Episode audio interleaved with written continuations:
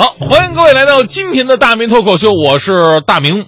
这两天呢，大家伙都在讨论那个鲍勃迪伦，这位来自美国的民谣歌手，居然获得了诺贝尔的文学奖，可以说让很多的业内人士非常崩溃。因为这位大哥至今为止啊，已经得过了音乐领域的最高奖项格莱美，电影领域最高的奖项奥斯卡，甚至连我们新闻媒体领域最高的奖项普利策他都得过了，名副其实的人生赢家。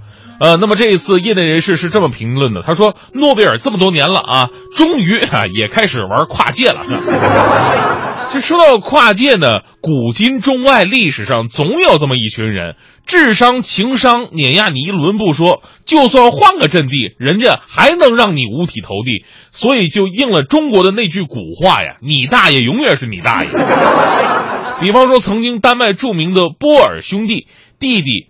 哈纳德·波尔是剑桥大学著名的数学教授，非常的有才华。另外呢，他作为主力代表丹麦国家足球队，在一九零八年拿到了奥运会的银牌。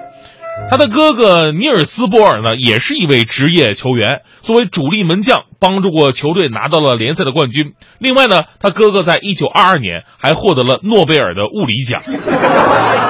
当时丹麦的报纸普遍采用的标题是这样的。授予著名足球运动员尼尔斯·波尔诺贝尔奖。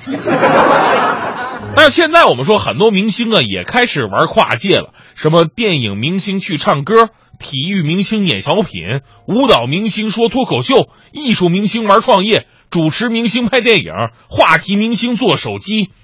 其实仔细想想啊，这大多都不叫跨界，那顶多叫玩票，对吧？什么是跨界？是你真正的融入到内行。靠内行能够经营自己的生活了，这叫跨界，啊！当然也有这个玩的比较认真的，比方说做手机那一位，他玩的确实认真，天天说情怀嘛。结果二零一六年上半年亏了两个亿，现在负债率百分之九十九，玩成这样了，对吧？当然了，这个精神呢还是令人值得感动的，呃，只是不是专业的想跨界特别的难。还有就是情怀。我一直以认为啊，情怀应该是你一直放不下的东西。你媳妇儿是你的情怀，一辈子跟着你，不跟着你吧，你去想她，这叫情怀。手机你一年换一个，这玩意儿还讲什么情怀？讲情怀，你用诺基亚多好。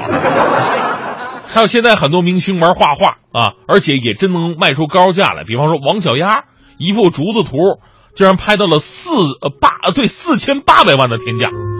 冯小刚与当代知名艺术家，呃，曾凡志联手绘制的一念被拍出了一千七百万。但大家伙都知道，这画啊不是画值钱，只是明星本人值钱而已。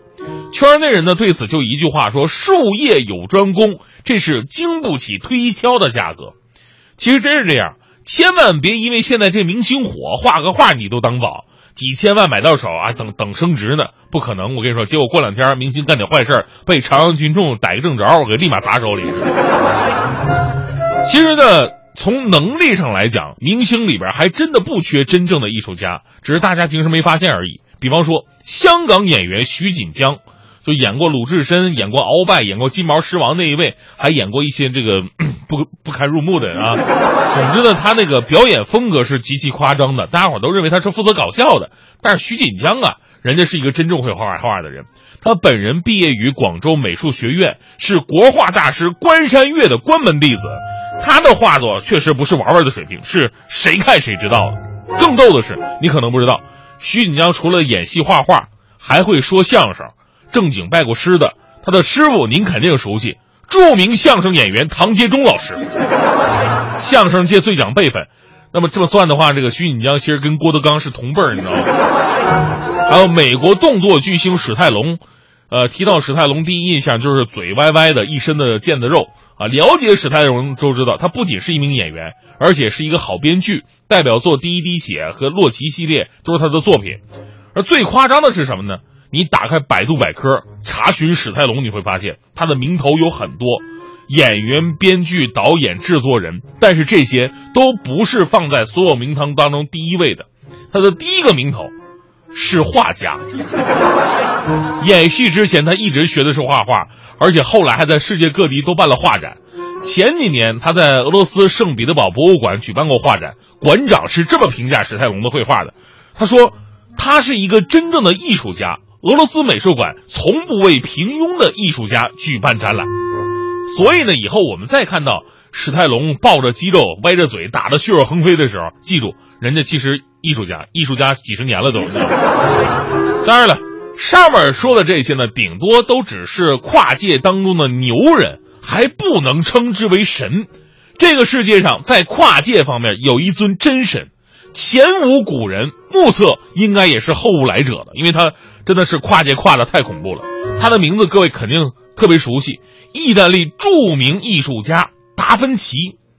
这说到达芬奇，各位可能想到的第一个就是他的名头是画家，对吧？蒙娜丽莎、最后的晚餐、耶稣受洗，他的一生作品并不是那么的多，但是件件都是神作。任何一幅画作在今天都是无法计价的人类之宝。但是，这只是达芬奇才华的冰山一角。达芬奇的学识渊博，令人发指。除了画家之外，他还是作家、雕塑家、天文学家、地理学家。如果你认为 这些东西差不多都相通的吧，那接下来的身份更加神奇。达芬奇是一名医学家和生物学家，他一生留下在医学和生物领域七千多份手稿，解剖过三十具不同性别、年龄的人体，并且达芬奇第一个发现了血液的循环和功能。同时，达芬奇是发明家，在六百多年前，他就尝试过造飞机、大炮、军用降落伞和潜水艇，还设计出了自行车的雏形，甚至在他的手稿当中还发现了绘制的人形机器人。他还是建筑工程师，设计过桥梁、教堂和城市街道。迄今为止，米兰的护城河就是他设计和建造的。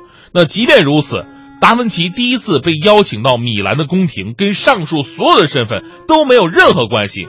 当时请他是因为他是一名音乐家，国王请他去弹奏七弦琴。所以呢，这个世界上比蒙娜丽莎微笑还要神秘的就是达芬奇的才华。我要是达芬奇的话，说实话，我得纠结死。我每天想的就是今天我要秀哪一面。虽然我们呢不可能像人家那么聪明，但是从小呢培养一些兴趣爱好真的是太重要了。其实每个人呢都可以跨界，一方面是自己的事业，一方面是自己的乐趣，做强做大都对自己有好处。丰富的生活才能够让我们得到真正的快乐。想当年，我为什么能来中央台，而且能够立足，也靠的是自己的特长啊。因为从主持方面说，大家比一下，你谁主持好，大伙都差不多，真差不多啊。这个好不，但是我有特长啊，对吧？这不问问人家说你有什么特长，人家都不行啊。有一个哥们还说我睡觉特长，我说睡觉特长什么？睡觉特长怎么特长？我睡觉时间特别长。到我这我就不一样，当时我就说我的特长弹钢琴呢，是吧？一看就特别符合文艺之声气质。人家问我弹的怎么样啊？我说弹的好不好不敢说啊，但是也弹了二十年了。领导当时特别开心，就把我留下来了。后来我们文艺之声有一次演出，领导说了：“大明啊，养兵千日，用兵一时，发挥你特长的时候到了，上吧。”当时我微笑着，信心满满走到钢琴边然后回头跟领导说：“领导，你说吧，抬哪儿啊？什么抬到哪儿？我说钢琴抬到哪儿啊？谁让抬让你弹？我说领导你记错了，我特长是抬钢铁。”